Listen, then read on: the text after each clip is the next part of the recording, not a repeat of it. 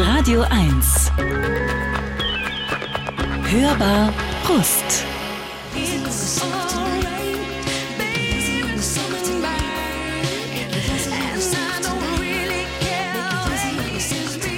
Die Eurythmics mit It's Alright. Radio 1, die Hörbar Rust. Herzlich willkommen. Jede Woche sitzt hier ein besonderer Gast, eine interessante Person und hat sich die Mühe gemacht, acht Songs aus seinem Leben oder ihrem Leben herauszusuchen. Und wer das heute ist, erfahren Sie jetzt. Radio 1. Hörbar Rust. Na, was haben die folgenden Kombis gemeinsam? Gemischtes Hack, Max und Moritz, Tim und Struppi, Ernie und Bert, sang und klanglos, fix und foxy, fest und flauschig. Richtig, gemischt ist da gar nichts. Die Hosts sind männlich und die Aufzählung ist längst nicht komplett. Umso erstaunlicher daher, als 2016 der Podcast Herrengedeck losging und ziemlich schnell höchst erfolgreich durch die Decke schoss. Schließlich wurde er von zwei Frauen moderiert, Laura Larsson und Ariana Barbouri.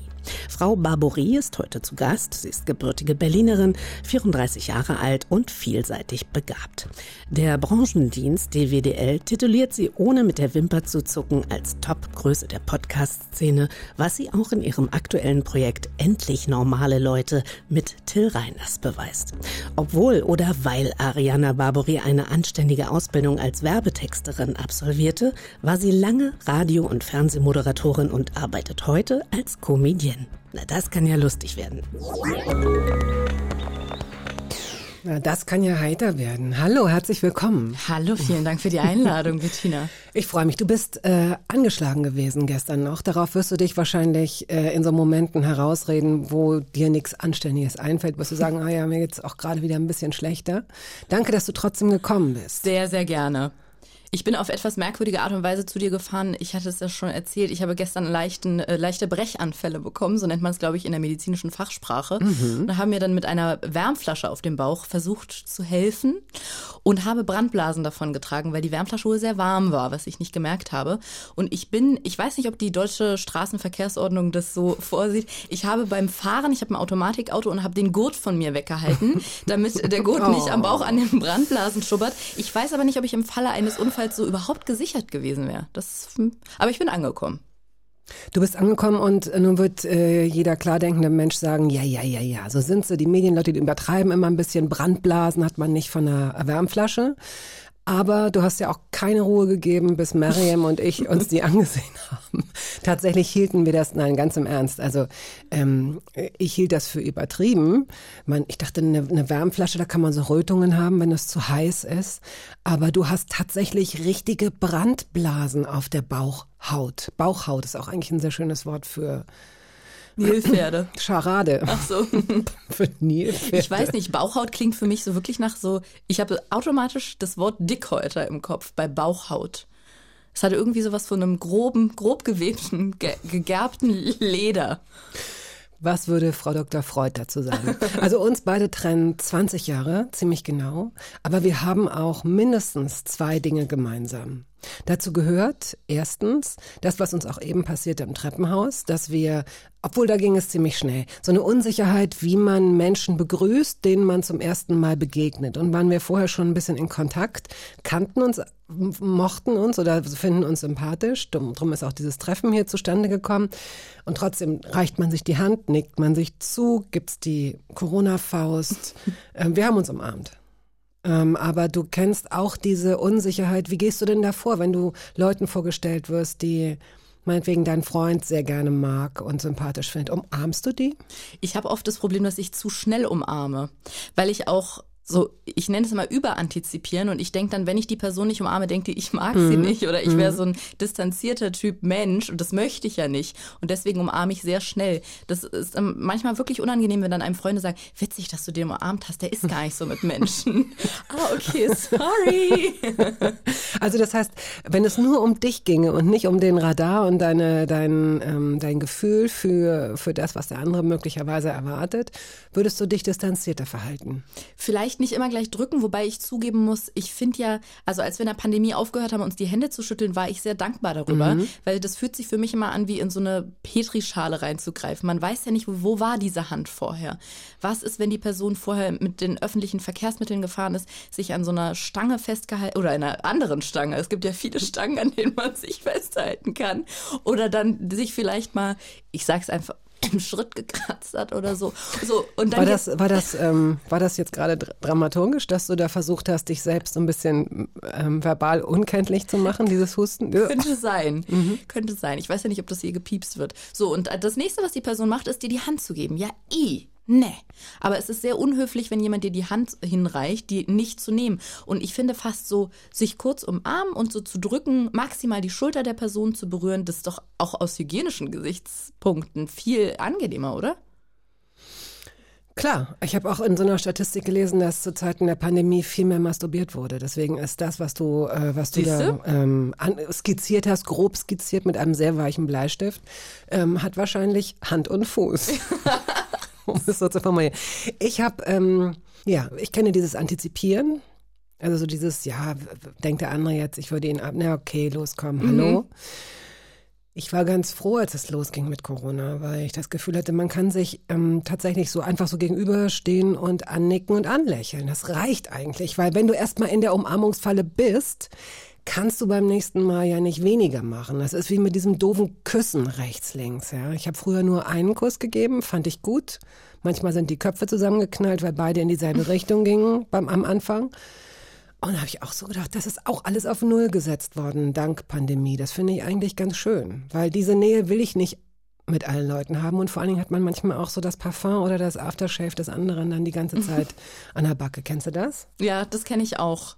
Und es kann auch, äh, oder ist meistens sogar unangenehm, ehrlich gesagt. Ja, Aber ja, ja. Ja. Besonders wenn das so 90er Jahre Düfte sind, die ja irgendwie dann auch noch so Sun von Jill Sander oder dieses Cool Water von Davidoff oder so äh, alte Job-Düfte. Uiuiui. Wenn Wetten das zurückkommt, könnten wir da nochmal vielleicht an so einer Wette teilnehmen, oder? Wir zwei. Ja. Wir werden von vornherein, aber darauf würde ich bestehen, schon mit verbundenen Augen äh, reingeführt werden oder auf die Bühne geführt werden. Und dann würde es losgehen. Eigentlich müsste es im Wetten das Stil so eine Art Taucherbrille sein, wo vorne die Flakons von zwei Parfums draufgeklebt sind. Und weil die noch voll sind, rutscht, rutschen die Brillen immer runter. Und anschließend äh, gibt es dann so Leserbriefe von Leuten, die sich empören und sagen, die haben noch alles gesehen. Und wenn einer von uns eine richtige Antwort gegeben hat, drückt er immer auf den Flakon und dann spritzt das Parfum In die Kamera. so raus. Ja, als Special Effekt. Genau. Und die Kamera ist dann immer so, so, so befleckt, dass man, dass man nichts, mehr sieht.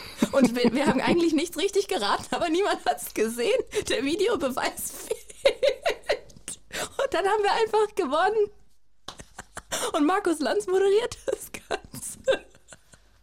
Und dann sagt er noch am Ende, das war ja Dufte. Und dann sagen wir, oh Gott, Markus. Und dann ist vorbei. Oh yeah. Okay. Fiel es dir schwer oder leicht, die acht Songs rauszusuchen? Nee, tatsächlich nicht. Oder beziehungsweise Wie war's jetzt? Schwer oder leicht? Nee, tatsächlich nicht. war einer der ersten Kritikpunkte, die ich in meinem Leben bekommen habe. Man kann nicht auf eine Entweder-Oder-Frage mit Ja oder Nein antworten. Es fiel mir dahingehend nicht schwer, als dass Musik einen riesigen, eine ganz, ganz große Wichtigkeit in meinem Leben hat. Was mir daran schwer fiel, war, ich habe gemerkt irgendwann, dass ich 13 Songs hatte und immer weitermachen wollte und dachte, ah, okay, das ist der Moment, wo du nochmal äh, ein bisschen aussortieren musst. Also ja und nein. Ist richtig, würde ich sagen. Ja und nein. Gut, die zweite Sache, die uns äh, vereint, das ist jetzt so eine Art Cliffhanger, die erzähle ich nach diesem ersten Song und der erste Song heißt, und das finde ich so lustig, dass du das kennst, Hope of Deliverance. Ich wollte eigentlich nochmal nachgucken, Paul McCartney, weil die Wings und Paul McCartney haben eigentlich noch ganz tolle Alben gemacht und dass du das kennst, liegt daran, dass du bei einem Radiosender gearbeitet hast, der äh, ältere Leute versorgt. Ne? Kann man das so sagen? Ja, es ist aber nicht dieser hier. Absolut nicht. Nicht Radio 1. Nein, auf gar keinen nein, Fall. Nein, Nee, nee, aber echte ältere Leute. Ähm, genau. Und ich war damals Anfang 20 und ich musste mich wirklich sehr verstellen, weil wir, wie du schon gesagt hast, einfach eine etwas ältere Zielgruppe hatten. Und ich natürlich mit meinen Anfang 20 jetzt nicht so die gleichen Interessen hatte wie diese Zielgruppe und musste dann zum Beispiel, weiß ich nicht, das das Kürbisfest in der Akazienstraße anmoderieren, samstags morgens um 10. Und hätte natürlich eigentlich gesagt so, yo Leute, ich war gestern wieder feiern, mir ist noch richtig schlecht, äh, jetzt für euch, Paul McCartney. Aber das hätte nicht gepasst. Und deswegen wurde mir, also ich, mir wurde jetzt nicht eine künstliche Stimme antrainiert, aber ich wurde so ein bisschen runtergelevelt beim Mach Sprechtraining. mal, mach mal, was du dann gesagt hättest als Anmoderation für das Kürbisfest. Samstagmorgen, Ariana Barbary hier um 10.15 Uhr. Kürbisse, Kürbisse, Kürbisse. Auch heute wieder in der Akazienstraße in Schöneberg. Au- Auch mit einem Stand vertreten die Acrylmalerei Seidentuch aus Kreuzberg und für Kinder das große Bobbycar-Rennen um 12.15 Uhr. Wir verlosen heute um 16 Uhr nochmal zwei Tickets für Sie. Jetzt Paul McCartney mit Hope of Deliverance. Chapeau, Chapeau, Chateau Chalet. So ungefähr.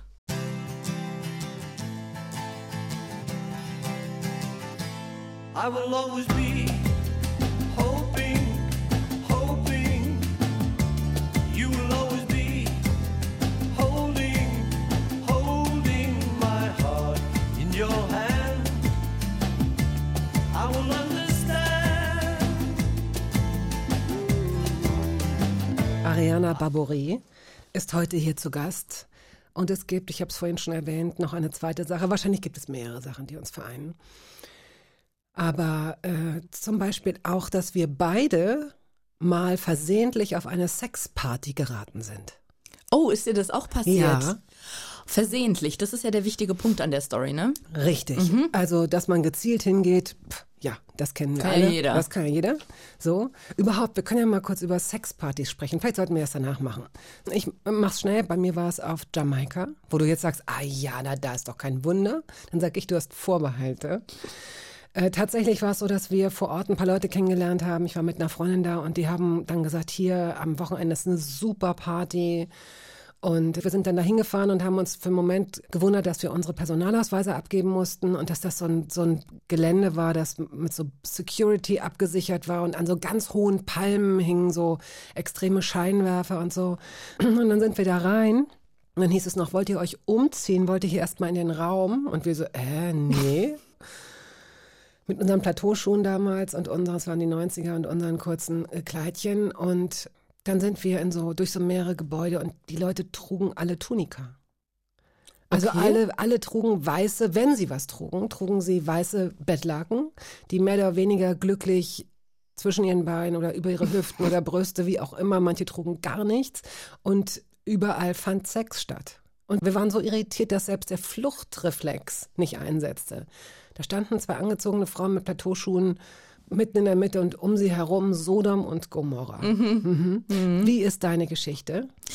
Meine Geschichte ist, dass ich eventuell über eine Dating-Plattform vielleicht einmal aus Versehen, weil ich aufs Handy gefallen bin, mit einem Typen verabredet war. Und dann dachte ich, ja gut, den, das kann ich ja, den kann ich jetzt nicht enttäuschen. Ich weiß nicht, wie das zu diesem Date jetzt zustande gekommen ist, aber muss ich jetzt wohl hingehen. Das wäre sonst unhöflich. Und BerlinerInnen sind ja sehr höflich. Oh ja. Ja, deswegen habe ich das natürlich gemacht. Und bin da hingefahren und das war in Berlin in der alten Münze. Das kennen vielleicht die einen oder anderen. Ich das Marzahn? Nee, das ist am Alexanderplatz. So eine alte, so ein, so ein, mh, wie so ein Indust nee, nicht ein Industriehof, aber so, ein, so eine alte Fabrikanlage, so könnte man es vielleicht nennen. Und ich glaube, da ist es auch so ein Event-Space, da finden manchmal Ausstellungen statt, manchmal Hieronymus Bosch-Ausstellung war da zum Beispiel mal. Acrylmalereien. Sowas. Das Kürbisfest aus der Akazienstraße, wenn es mal ein Jahr auswärtig spielt. Genau, wenn es auf Tour ist. Und dort bin ich dann zu dieser Party hin und habe mich schon gewundert, dass das Publikum, was da sich anstellte, so, ich konnte es gar nicht so richtig beschreiben, aber irgendwie habe ich gemerkt, hier geht, da geht was ab. Und dann bin ich rein und es war, also da wurde viel mit nacktem Körper gearbeitet. Und die Leute haben ihre Sachen dort an der Garderobe abgegeben und mit Sachen meine ich halt alles, also um da nackt reinzugehen. Und ich habe, mein Handy-Akku war leer und ich wusste nicht, wie ich jetzt diesen Typen finden kann, mit dem ich verabredet bin. Und dann dachte ich, ne, ich kann ja jetzt auch niemanden fragen, ob er irgendwie mal, ich dachte, ich schreibe mir noch schnell aus meinem Handy seine Telefonnummer auf, damit ich ihn von irgendwo anders anrufen kann. Aber ich kann ja niemanden fragen, ob der einen Stift hat oder so, weil die sind ja offensichtlich nackt. Wo sollen sie den verstecken, den Kuli in der Poritze oder? Ja. Ja, und habe von der Garderobenfrau noch netterweise einen Stift bekommen und habe mir dann seine Nummer notiert, aber gerade so, als ich noch ein halbes Prozent Akku habe, haben wir uns dann getroffen und sind reingegangen und das war die Eröffnung einer anderen Welt für mich. Also ich habe sowas noch nie gesehen. Ich glaube, ich habe mich damit auch vorher gar nicht beschäftigt mit so Fetisch- oder Sexpartys. Aber wie du gerade auch schon gesagt hast, an jeder Ecke wurde gepimpert. Da waren Schaukeln angebracht, auf denen dann Leute nicht nur schaukelten.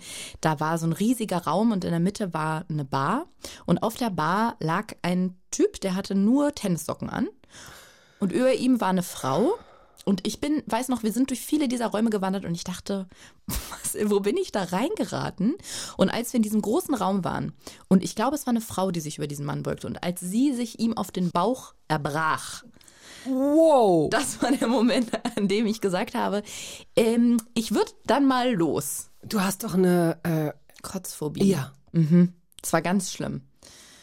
Es war wirklich schrecklich. Also diese nichts gegen nackte Körper und auch nichts gegen, gegen Geschlechtsverkehr. So sind wir auch alle mal entstanden und die meisten von uns betreiben es. Komisch, oder? Also ich meine, dass Ja. wir alle durch Sex entstanden sind, das denke ich ganz oft, wenn ich so durch, zum Beispiel durch so ein Kürbisfest gehe, ganz viele Menschen um mich rum und ich denke, ihr alle, wir alle sind durch Sex entstanden. Eure Eltern waren mal so verknallt ineinander, vielleicht, im besten Fall, dass sie, gut, entschuldige, ähm, war denn der, dein Begleiter, wart ihr denn, hast du auch was ausgezogen?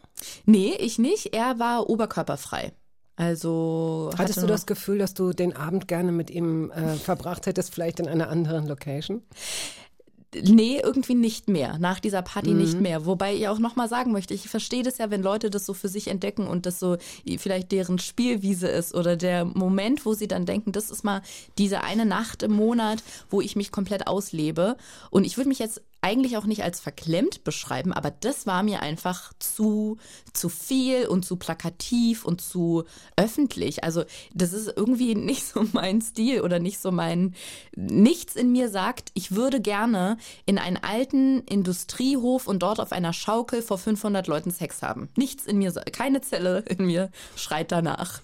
Und das war dann irgendwie so, dass ich dachte, meine Grenze, deine Grenze, hallo Abstand. Und dann bin ich gegangen.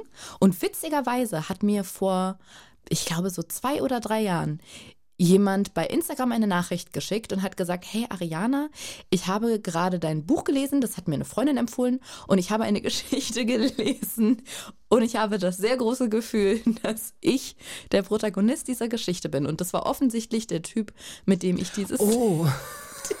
Hatte, weil ich habe ja in einem Buch darüber geschrieben.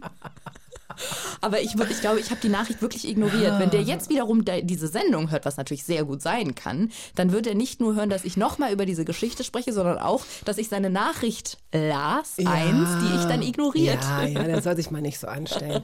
ähm, mir geht's schon so, dass wenn ich davon höre, dass ich denke, okay, bin ich prüde? Weil Mhm. in Berlin, gerade in Berlin gibt es ja eine ähm, ganz große Szene. Äh, ich weiß schon, ein Kit Kat Club, damit ging es los, dass ich das hörte. Es gab wahrscheinlich schon ganz andere Etablissements, äh, Mhm. die längst äh, in waren oder hip waren, dass mich das auch nicht dahin gezogen hat und dass ich so dachte, ja, irgendwie, es ist so eine Riesenbewegung. Es gibt so viele Leute, die das machen. Es gibt so viele, ja, es gibt so viele äh, Etablissements und Partys und Partyveranstalterinnen und Veranstalter, dass, äh, ja, dass ich schon überlege, was da in mir nicht locker genug ist, um es mal auszuprobieren. Das verstehe ich total, weil ich habe mal mit ein paar Freundinnen in meinem Freundeskreis drüber gesprochen. Oder da ging es auf jeden Fall um so Partys, die gibt's ja in Clubs, wo in Berlin, weiß ich nicht, das ist ein Hip-Hop-Club, also die spielen meistens Hip-Hop, oder so einmal im Monat findet dann so eine oben ohne Party statt oder so. Und um so eine Party ging's und dann sagte die eine Freundin von mir so, oh, da müssen wir unbedingt mal hin. Und ich dachte noch, es wäre ein Scherz, dann sagte sie, ich will mir aber vorher noch so Nippelpads kaufen mit so Troddeln dran. Und da ging's mir genauso, wie du das gerade beschrieben hast. Und ich dachte, okay, bin ich doch prüde vielleicht, oder? Ich finde auch vor allem eine oben ohne Party ist so, da ist ganz klar, wer liefert. Ja. Ja. Ja. Also wenn, dann müsste man äh, Frauen oben ohne und Männer meinetwegen unten, Unten ohne, ohne. oder wie auch immer, aber nur Hinten so, ohne. hinten ohne. Gut, wir, wir werden jetzt einfach, ab jetzt wird's eine normale Sendung. Das hier war so eine Art Warm-up, das war das Intro. Ich wollte Ihnen, liebe Hörerinnen und liebe Hörer, äh, falls Sie Ariana auf diese Art und Weise vielleicht noch nicht kannten, äh, jemanden vorstellen, der das Herz auf der Zunge trägt. So, Lucy Electric hast du mitgebracht, weil ich ein Mädchen bin. Warum dieser Song? Weil ich ein Mädchen bin und weil der Song bei uns zu Hause lief, als ich noch, wie alt werde ich gewesen sein? Ich müsste noch mal nachgucken, wann es rausgebracht wurde, aber ich würde sagen zwischen acht und elf vielleicht. Du bist So. Jahrgang 87. 88. 88. Genau. Ja, so, ansonsten wir sind alle jetzt herzlich eingeladen, die das hören und dringender äh, wissen wollen, in der Suchmaschine ihrer Wahl nachzugucken, wann dieser Song VÖ hatte, wie man so schön sagt. Und der lief zu Hause, meine Mutter hat dieses Lied angemacht und ich erinnere mich noch so genau daran, wie irritiert ich war, weil ich Mädchen, das lag bestimmt auch noch an der damaligen Zeit, in den 90ern, waren Mädchen für mich so klischeemäßig, die haben rosa T-Shirts an mit Glitzer, die mögen Einhörner und spielen mit Puppen. Und dann kam irgendwie dieses rotzige Lied, das so aussagte, ich mach das, worauf ich Bock habe und ja, weil ich ein Mädchen bin und äh, mach so mein Ding. Und das, die wirkte auf mich wie so eine, das war wie so, als würde sie so die Dose zu so einem Abenteuerland öffnen. Und ich, ach, das gibt's auch. So dürfen Mädchen auch sein. Echt laut und unbequem und einfach so das machen, worauf sie jetzt Bock haben. Und da erinnere ich mich noch so gut dran.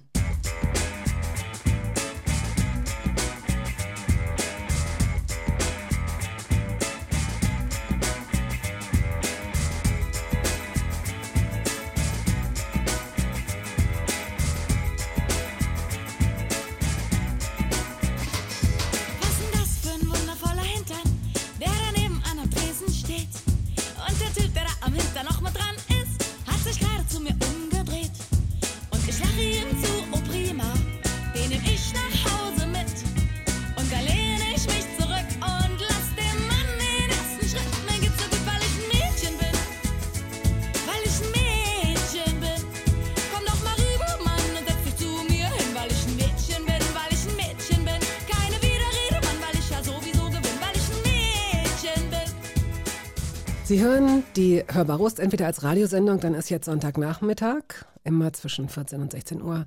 Oder Sie hören es als Podcast und da müsste Ihnen auffallen, dass es dann noch ganz viele andere Gespräche gibt, die Sie möglicherweise schon gehört haben oder aber auch hören wollen und versäumt haben. Zum Beispiel mit Senta Berger, Monchi, Uschi Brüning, Tuba Tekay, Jochen Distelmeier, Joachim Krohl, Andrea Sawatzki, Guido Maria Kretschmer, Christian Ulmen, Samira El-Oasil, Mickey Beisenherz, Lars Eidinger, René Polisch und vielen, vielen anderen können Sie über die ARD Audiothek hören oder über andere Podcast-Plattformen. Heute ist das Multitalent. Ariana Barbouré zu Gast. Und ich glaube, es ist für dich doof, dass man deinen Nachnamen erstmal falsch schreibt. Ich glaube, äh, man ist immer versucht, Barbouré zu sagen. Das wundert mich. Aber wenn du sagst, man ist versucht, scheinst du ja offensichtlich Einblicke da rein zu haben, warum man das macht. Vielleicht kannst du mir mal diese Frage erklären oder diese Frage beantworten. Das machen nämlich wirklich 90 Prozent aller Menschen. B-A-B-O-R-I-E werde ich geschrieben und die schreiben mich B-A-R-B, Barbory. Barbouré. Ist Ariana es Barbouré. im Deutschen, weil man das so, weil es nicht Vielleicht wegen Burberry, vielleicht, ich weiß, ich weiß es wirklich nicht. Vielleicht ähm, Barbory, warum, warum glaubt man das? Ja, keine Ahnung. Wobei mir gerade einfällt, es gibt schon Wörter wie Rabe zum Beispiel. Da ist es ja auch so. Da kommt äh, Vokal und dann. Ja, genau. Ich Das schrei- also ich würde man schreibe Rabe- Rabe auch mit Rabe, zwei ne? R, Ja, ja. Rabe. Barbory. Das ist ähnlich für mich. Vielleicht antworte ich das demnächst. Wenn mich jemand wieder so schreibt, sage ich, sie sagen auch Rabe oder was. Ja, Ja, super sympathisch. das ist total unsympathisch. Dann wird das Interview nichts. Unsympathisch. Unsympathisch. Genau. Unsympathisch. Der Pate. Zum Beispiel. Die Aussprache deines Nachnamens kommt ja nicht von ungefähr. Dein Nachname. Wo kommt er her? Aus Afghanistan. Die, meine Familie väterlicherseits äh, kommt aus Afghanistan, genau. Und das ist noch so eins der letzten Überbleibsel, weil mein Vater und seine Geschwister eigentlich größtenteils in Deutschland aufgewachsen sind. Aber den Namen, den, den haben wir alle noch. Das ist mein afghanischer Anteil auch. Und trage ich somit einen Teil davon. Ja, dein Onkel hat einen äh, Fernsehsender dort äh, besessen oder er ist jetzt, glaube ich, er ist jetzt momentan im Exil, weiß ich nicht, was ist der, damals, glaube ich, der erste private Sender, Tolo TV. Genau. Ähm, momentan wird da wahrscheinlich äh, gar nichts möglich sein. Durch die Herrschaft der Taliban kann ich mir vorstellen, dass die Privatsender, die dann auch so fancy Sachen wie die afghanische Version von Deutschland sucht den Superstar und so weiter ausgestrahlt haben, das wird es wahrscheinlich gerade gar nicht geben, oder? Ja, genau. Also es ging am ganz am Anfang, als die Taliban dann die Herrschaft übernommen haben, los mit der Zensur, dass ähm, keine Frauen mehr freizügig gezeigt werden durften in den Serien. Es wurde ja, gab ja auch sowas wie ja, Daily Soaps, würde man jetzt wahrscheinlich sagen, wo dann auch stark zensiert wurde. Musik wurde aus dem Programm gestrichen und mein Onkel und seine ganzen MitarbeiterInnen, das sind ja hunderte MitarbeiterInnen, haben dann angefangen, in London eine Station aufzubauen, dass sie wenigstens über Satellit dann stundenweise noch von dort senden dürfen oder können, so rum nicht dürfen. Aber genau, also alles, was normalerweise ein freies Fernsehprogramm ausmachen würde, wurde stark zensiert. Bist du selbst mal in Afghanistan gewesen? Nee, bin ich nie, obwohl genau dieser besagte Onkel mir das oft angeboten hatte und er meinte, dass ich mit ihm auch einigermaßen sicher wäre. Er hätte Security-Leibwächter, mit denen ich dann dort mit ihnen mir zum Beispiel Kabul angucken könnte. Aber er hat auch immer dazu gesagt, so wie so ein Disclaimer, natürlich kann er nicht die Haftung quasi dafür übernehmen, dass da nichts passiert. Und immer wieder kamen dann diese Meldungen von Selbstmordattentätern, von Anschlägen, so dass ich irgendwie konnte ich das mit mir nicht vereinbaren, wenn ich Latte Macchiato trinkend äh, in meinem Garten saß, zu sagen, muss es jetzt wirklich sein, irgendwie in ein Land zu fliegen, wo die Gefahr, dass was passiert, einfach so hoch ist. Ja. Und gibt es etwas in dir, gibt es so eine Stimme, die, die irgendwas ruft, die dich dahin ruft? Gibt es irgendetwas, das noch nicht ganz geklärt ist, was oft bei Leuten ist, deren Abstammung irgendwo, ob es nun in der zweiten, dritten Generation, wie auch immer ist, irgendetwas, das dir zeigt, da ist irgend so ein Defizit, das ich noch nicht kenne, da will ich hin, das will ich lösen für mich.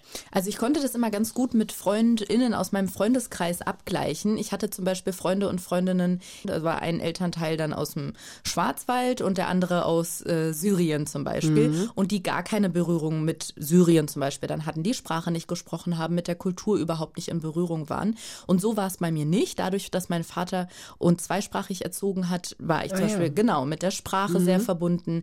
Ähm, ich habe eine ganz enge Beziehung zu meiner Oma, die ähm, nur Persisch kocht, von morgens bis abends. Das heißt, ich war ganz viel damit in Berührung, die auch bis heute Persisch mit mir spricht. Die, Lebt ähm, sie in Deutschland? Mhm, genau, die lebt in Bonn, wo ein Großteil meiner Familie auch lebt. Und somit hatte ich immer irgendwie so eine Verbindung zu dem Land. Das heißt, so wie bei Freunden und Freundinnen, die gar keine Verbindung haben, sowas nicht. Aber ich habe auch Freunde und Freundinnen, die in das Land, wo ein Elternteil herkommt und sie ja dann zum Teil auch, oft reisen oder ja, vielleicht mal ein Auslandsjahr hingemacht haben. Und das geht halt bei Afghanistan nicht. Das heißt, ich habe mich immer so in der Mitte gefühlt. Ich hatte irgendwie schon hatte ich eine Verbindung dazu, war auch als Kind oft auf afghanischen Hochzeiten. Aber was mir fehlt, ist ein Bild von diesem Land. Und ich habe das dann lange, also viele, viele Jahre oder eigentlich bis heute ja nur von Bildern von meiner Familie, die mir dann, ich habe auch eine Tante, die ist Journalistin.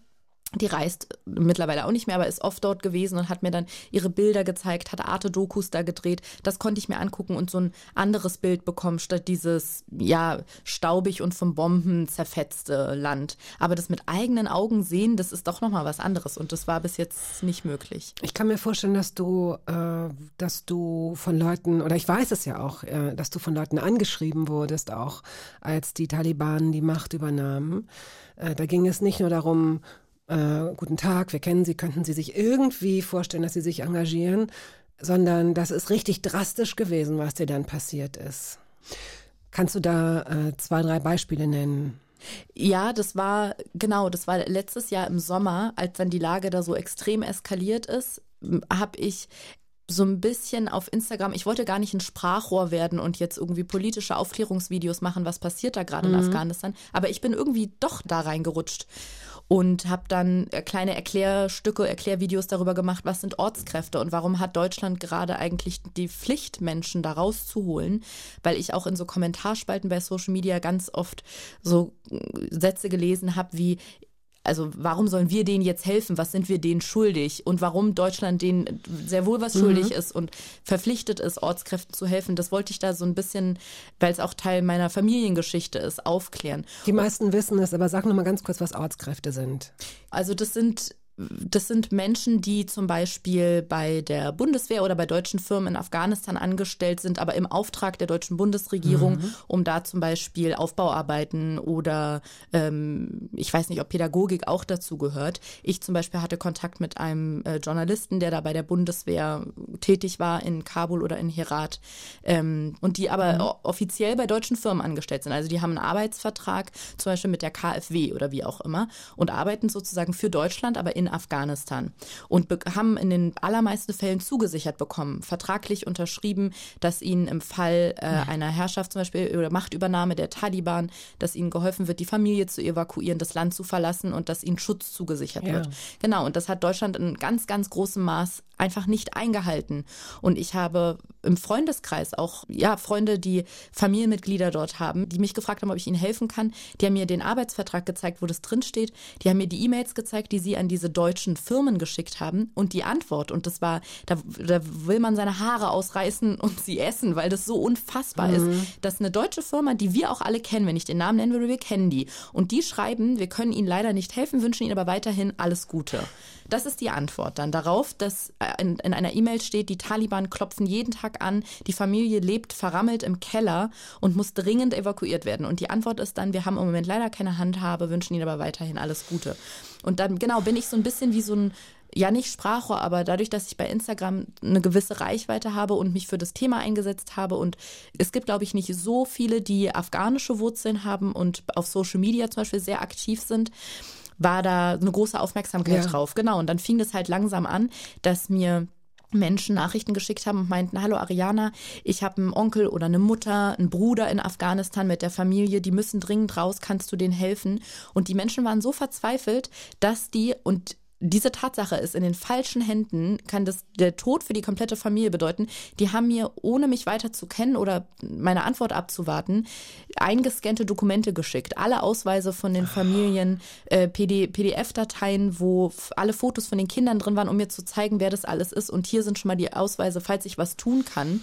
Also die, es war ein blindes Vertrauen, was da in mich gesetzt wurde, aus der Verzweiflung heraus Hilfe zu benötigen. Und eine riesengroße Verantwortung, die du, die dich wahrscheinlich extrem belastet hat, weil du selbst gar nichts tun konntest, kann ich Genau. mir vorstellen. Ja, ich habe es versucht, aber es war wirklich, es war nichts möglich und ich habe es ja nicht alleine gemacht. Ich war damit ähm, zum Beispiel Erik Marquardt ganz eng im Austausch, der auch Leave No One Behind ganz maßgeblich äh, mitgestaltet, ähm, den ja am Ende auch das gelungen ist, ein Charterflugzeug oder mehrere Charterflugzeuge zumindest äh, zu organisieren und Leute aus Afghanistan auszufliegen. Aber die Möglichkeiten waren sehr begrenzt und ich bin auch irgendwann daran, also ich bin zerbrochen daran und brauchte dann wochenlang zumindest wieder mich auf ein normales Level zu erholen. Ich habe keine Nachrichten gelesen, Social Media komplett zugemacht und habe nächtelang nur davon geträumt und lag wach und habe über diese Familie nachgedacht und was denen da gerade passiert, in welcher Situation die sind. Wer ähm, Vereine unterstützen möchte und sicher gehen will, dass das Geld an die richtigen Stellen kommt, da möchte ich an dieser Stelle mal äh, Düsen Tekal und Havar Help, äh, ihren Hilfsverein erwähnen, den sie mit ihren Schwestern zusammen macht. H-A-W-A-R, du kennst sie auch? Ja, genau. Ich kenne sie auch, hatte in der Zeit auch relativ intensiv Kontakt mit ihr. Und sie war auch eine ganz wichtige Person, weil sie politisch ja unglaublich aktiv ist.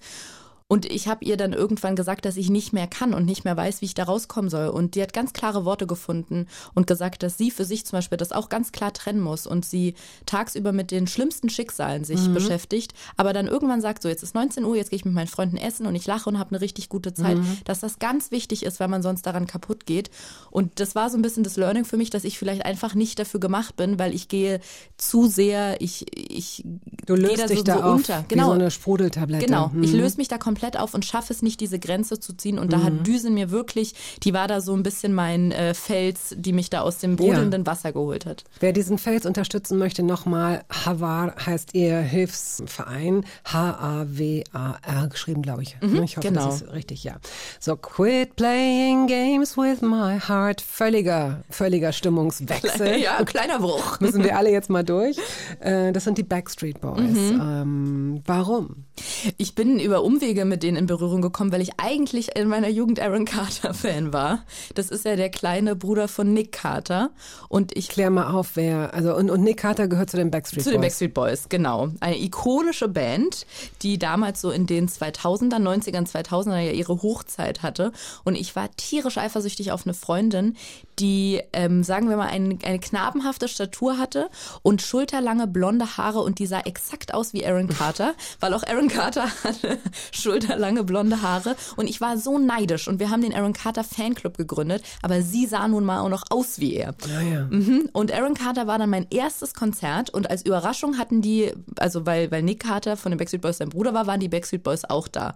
Und das war so der Beginn, also man sagt ja auch oft, welches Lager warst du früher in Sync oder Backstreet Boys, wenn man so in der Zeit aufgewachsen ist. Bei mir war es definitiv Backstreet Boys. Und als ich die jetzt vor drei Jahren, 2019 in Toronto nochmal gesehen habe, aus der, in der ersten Reihe beim Konzert, das war wirklich so, oh, es wäre jetzt schade, wenn das der Endpunkt meines Lebens wäre, aber es wäre so als äh, wie so zwei, äh, zwei Brückenpfeiler und die, die, die, die Schnur spannt sich einmal so drüber. Das klingt echt ein bisschen dramatisch, wenn ich sage, mein Leben begann mit den Backstreet Boys und es endete mit ihnen, weil ich bin ja offensichtlich noch da. Aber es war trotzdem ein schöner Abend.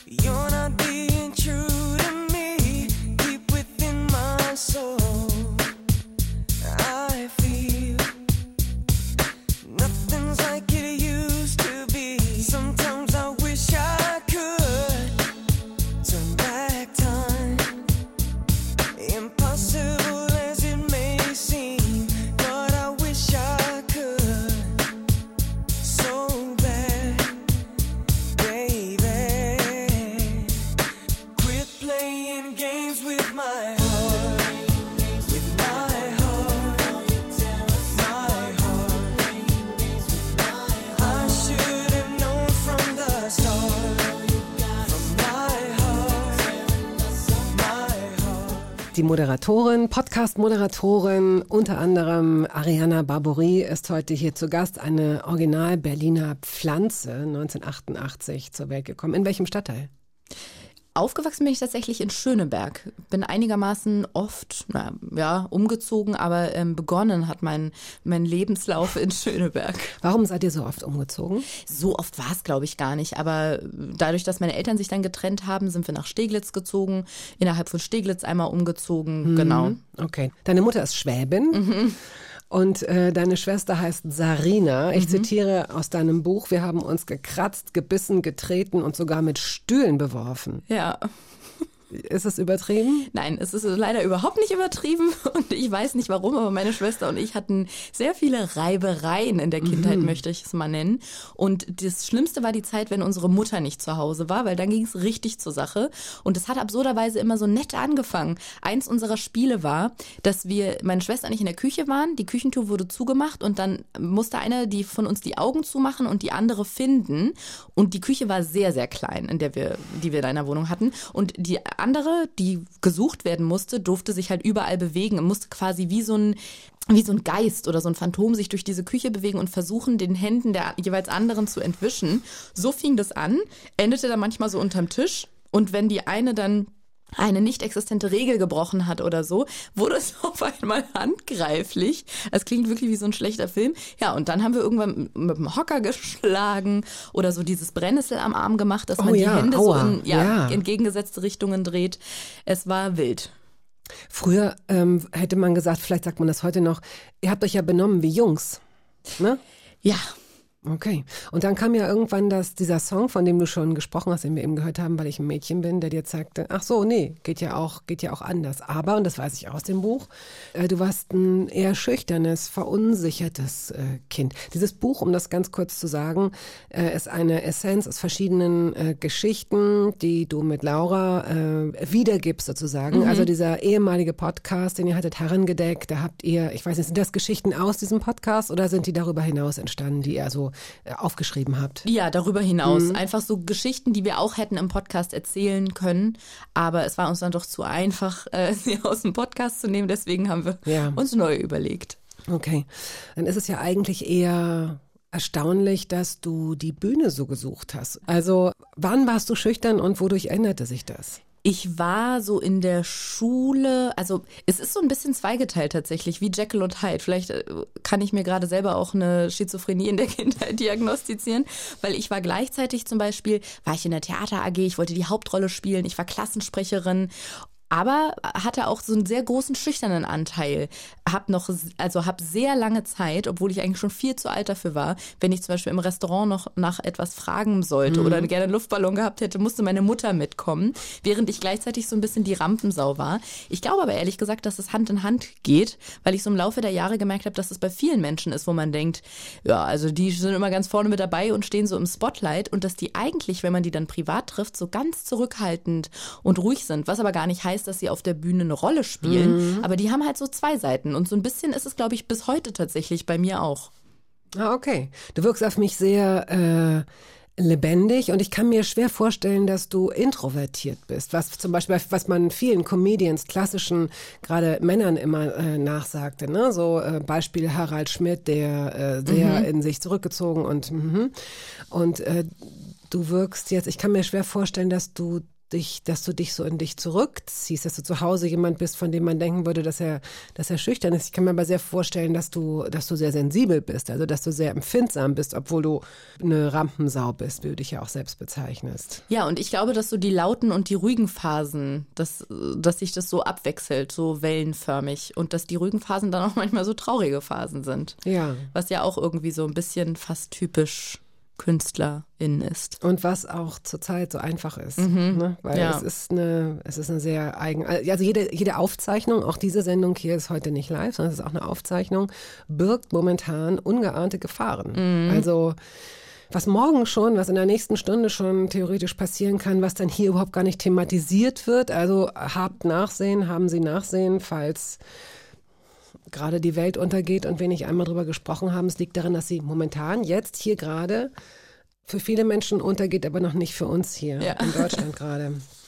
Die Hälfte haben wir schon äh, hinter uns. Äh, Queen hören wir jetzt noch, was mich sehr, sehr freut, weil es einfach eine sehr gute Band ist. Somebody to Love. Warum hast du diesen Song mitgebracht? Ich bin, glaube ich, über eine Freundin in der Schulzeit an Queen gekommen. Die hat irgendwie so viel, ich sag jetzt mal ganz spitz, alte Musik gehört. Das war ja damals eigentlich so, ja, in den No- 90ern, 2000ern nicht so das, was Leute in meinem Alter gehört haben. Und ich weiß gar nicht, ob die durch ihre Eltern so geprägt war. Also Elton John, äh, ja genau, Queen. Ähm, das war so die Musik, die sie gehört hat. Und ich weiß, dass ich da am Anfang so ein bisschen Berührungsängste mit hatte weil ich damit nicht so viel anfangen konnte. Ich habe mehr so Hip-Hop gehört oder Pop oder halt eben die Backstreet Boys und habe dann aber so eine Liebe dafür entdeckt und die hält bis heute tatsächlich an. Ähm, ich habe so eine, ja, so eine Liebe und Faszination für eben so Bands wie Queen. Ich habe mir dann irgendwann noch mal, als man noch DVDs hatte, so ein, ich glaube Queen live im Wembley Stadion oder so geholt und mir das angeguckt und ich bin wirklich, da fällt mir die Kinnlade runter, da leuchten meine Augen und da fühle ich mich dann manchmal wie eine 70-jährige Frau, die dann, obwohl ich erst 34 bin, die dann sagt, ja, das war noch richtige Musik.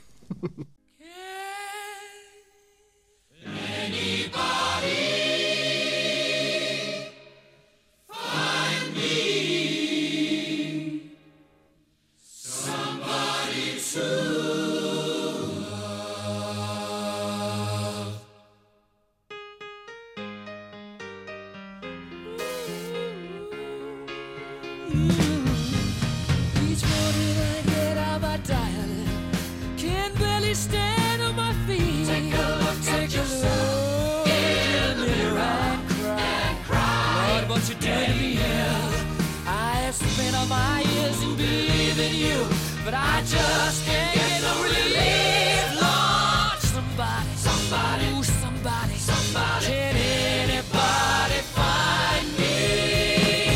Somebody to love. Ariana, ich muss gestehen, ich habe angefangen, mich auf unser Gespräch vorzubereiten, schon vor einiger Zeit und habe das dann immer so peu à peu äh, weitergemacht und ich kann zwei Infos nicht mehr zuordnen, die ich mir hier aufgeschrieben habe.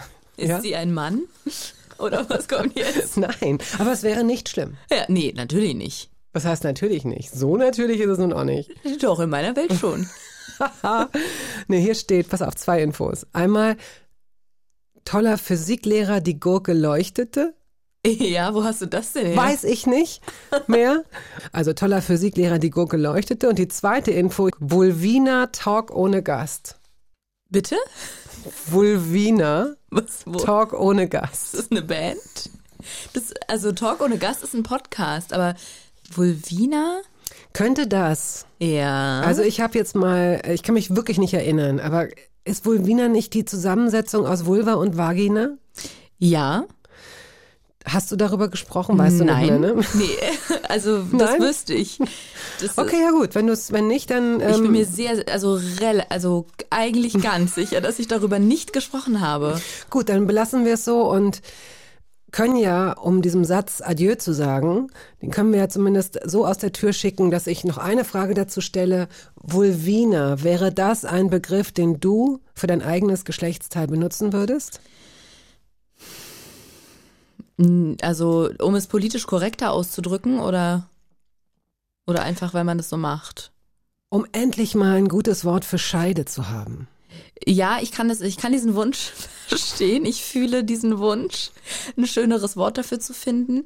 Aber alles, was mir da bis jetzt so untergekommen Ja, ist, ja, ersetzt es für mich nicht. Nein. Vulvina auch nicht. Nein, für mich auch Das nicht. klingt für mich nach einem Marvel-Film über eine Superheldin. Du, du, du, Vulvina! Und dann mit so einem Cape fliegt die so über New York drüber. Und, ich das- habe ja. zu Vulvina zum Beispiel einen Mittelaltermarkt von meinem inneren Auge. Auch so eine. Frau, die so Steinketten mit so Bindfäden verkauft. Vulvina. Vulvina, heute der Amethyst, 23 Euro. Ja, egal. Äh, aber es unterm Strich bleibt, auch wenn wir diesen Satz freundlich verabschieden, Pussy, Mumu, Bärchen und äh, alles nicht gut. Tina. Alles Ja. nicht gut. Nee. Und ich frage mich, was das soll. Also weißt du, jeder bekloppte Kofferfisch, also ich meine, äh, jede, jede Unter, Unter, Untergattung irgendeines äh, äh, Insekts hat irgendeinen Namen. Ähm, und wir müssen mit, mit, mit Scheide oder Vagina leben. Das ist irgendwie doof. Ich sag beides nicht. Ich sage, und ja, das darf an dieser Stelle kritisiert oder als infantil ähm, betrachtet werden, ich sage Mumu. Mumu? Ja. Ja. Mumu. Oh, wie gut du mit meiner Mumu umgehst. Den Satz würde ich so oder so nicht sagen, Bettina, egal was. Also wirklich. Naja, aber Mumu klingt ein bisschen nach Puppentheater, entschuldige bitte. Deswegen versuche ja. ich das in so einen erotischen Kontext einzuflechten. Denn das eine ist ja, oh, ist mein, willst du nicht mal wieder lieb sein zu meiner Mumu? So, dann ist das okay.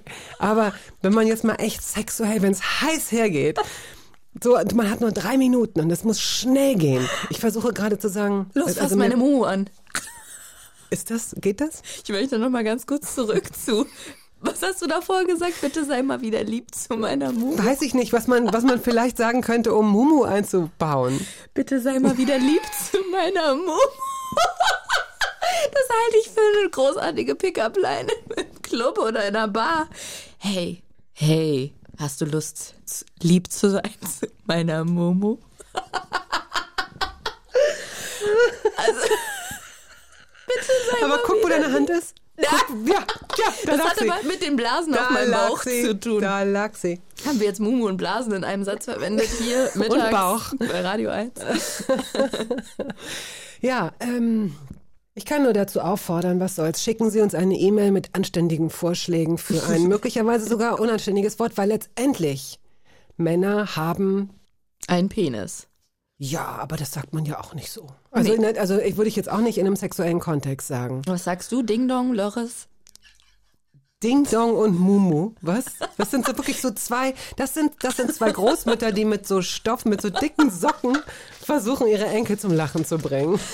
Ding Dong und Mumu. Hey Schatz, ob dein Ding Dong heute Abend mal wieder lieb zu meiner Mumu sein kann? Dein Lörres übt eine magische Kraft auf mich aus. Nein, aber ich finde, dass die äh, Worte, ähm, was? dass das ein gutes Wort ist. Ich würde es, ich würde es ganz selbstbewusst sagen, aber ich weiß halt nicht, wie das jetzt ist, wenn andere zuhören. Du meinst ein, ein Wort, was sich auf Rotze reimt? Nein, ein Wort, das sich auf Tanz reimt. Ah, im, also für, den Mann. Männer, für Ja, den ja. Mann, für den Mann. Und dass wir jetzt hier so rumstolpern, das hat wirklich nur was damit zu tun, dass ich auf Sie, liebe Hörerinnen und Hörer, Rücksicht nehme und nicht, dass ich äh, nicht den Mut habe, das Wort Schwanz zum Beispiel auszusprechen, was durchaus ja in anderen Podcasts gemacht wird, in. Männerpodcasts beispielsweise. Und ich finde dieses Wort deswegen gut, und wir müssen jetzt hier auch gar nicht so prüde tun, weil äh, das, dieses Wort hat sowohl was ein bisschen äh, Schmutziges, als auch was ganz Klares, Neutrales, oder? Und sowas Finde fehlt ich mir, auch. äh, in der weiblichen Übersetzung fehlt mir das. Ja. Mhm. Ich finde ganz nett, manchmal, das kommt wohl aus dem äh, Frankfurter Raum äh, bei Frauen, das, aber es hat schon was Abwertendes. Foot. Ist das nicht eine Abkürzung für? Für was, was sich auf Rotze reimt? Ja, Ich glaube, es ist ähm, dialektisch. ja, ja, für, aber, aber ja, Es, geht, es geht darauf. Es geht in die Richtung. Es geht in die Richtung. Es klingt auch wirklich hart. Es klingt eher nach Bahnhofsviertel als nach, ja. Nee, wir sind noch nicht glücklich. Also wenn Sie möchten, ähm, äh, liebe Hörerinnen, liebe Hörer, wenn Sie eine Idee haben, hörbar at radio1.de. Alle E-Mails, in denen steht, das war ja wohl diesmal nichts, werden nicht gelesen und nicht beantwortet. Aber wenn Sie einen schönen Vorschlag haben, dann werde ich den äh, gerne hinaustragen in die Welt und dann gucken wir mal weiter. Ähm, Are You That Somebody ist der nächste Song, den du mitgebracht hast. Der kommt ganz gegensätzlich zu Queen, eben aus dieser Zeit, in der ich mehr Hip-Hop gehört habe. Aber das war nun mal das, was wir damals gehört hatten oder gehört haben. Die Jungs haben sich in der Zeit äh, Baggies, hatten oft Baggies an. Also Viel. ausgebeulte Hosen. Mein Schuldirektor damals sagte, ist das eigentlich modern, dass ihr Jungs immer diese Großraumhosen tragt? Und das beschreibt Baggy Pants aber eigentlich ganz gut. Die müssen ungefähr doppelt so groß sein, wie die Statur des Mannes es eigentlich erfordert. Und auch so genauso tief sitzen. Aber wie geht das? Das frage ich mich sehr oft, aber ich frage das jetzt nur dich unter uns, denn äh, sonst würde es klar sein, wie alt ich bin und dass ich solche so eine Oma-Frage stelle. Aber wie geht das denn, wenn die Hose so zwischen den Kniekehlen hängt? Aber wie geht das denn, wenn die Hose so Also ich, hängt? ich ko- konnte ja damals auf Tuchfühlung mit diesen Ja, Männern gehen. ja. Und da ist mir klar geworden, dass die einen sehr engen Gürtel tragen. Also die Hosen sind erstmal an sich schon sehr, sehr groß. Das, wo normalerweise in der Hose der Schritt wäre, da ist die bei einer Baggy nicht. Die ist einfach schon, der ist schon Auf viel tiefer Kniehöhe, angesetzt, ja. genau. Und die Hose wird aber auch noch sehr niedrig getragen, sodass man schön die Boxershorts oben sieht. Und da wird einfach ein Gürtel sehr eng geschnallt. Worum? Um Welche die Höhe? Hüfte. Um die so Hüfte, noch?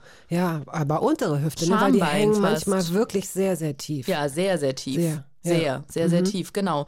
Und in dieser Zeit, als die Jungs solche Hosen getragen haben und Hip-Hop cool und in war, habe ich unter anderem halt sehr viel Alia gehört und hatte so ein.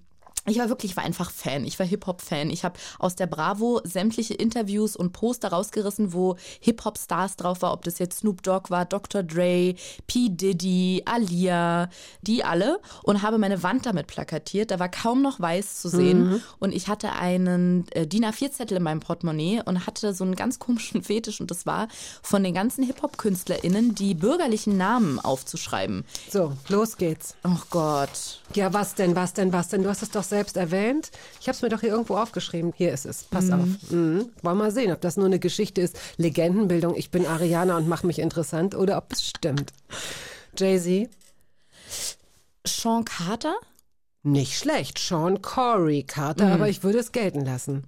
Du hast dir dabei so an die, selbst an die, mit beiden Fingern an die Schläfen gefasst. Ja, weil jetzt wird's nämlich richtig tricky, weil du, ob du es glaubst oder nicht, das ist wie Formeln aus der Mathematik. Das vergisst man irgendwann wieder. Missy Elliott, Ja, warte.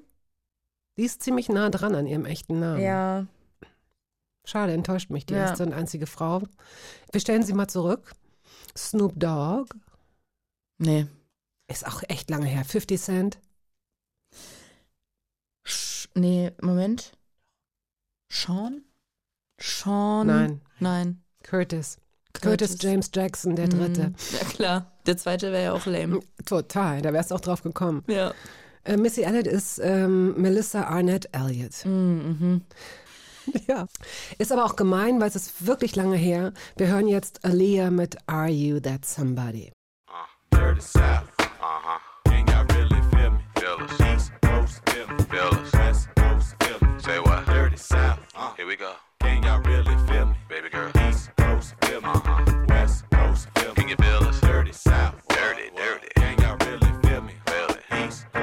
feel me? West Coast feel? Uh-huh. Dirty South. Dirty, dirty, uh-huh. dirty. Can y'all really feel? I got get the East Coast feel me? Uh-huh. West Coast feel me? Boy, I've been watching you like the hawk in the sky.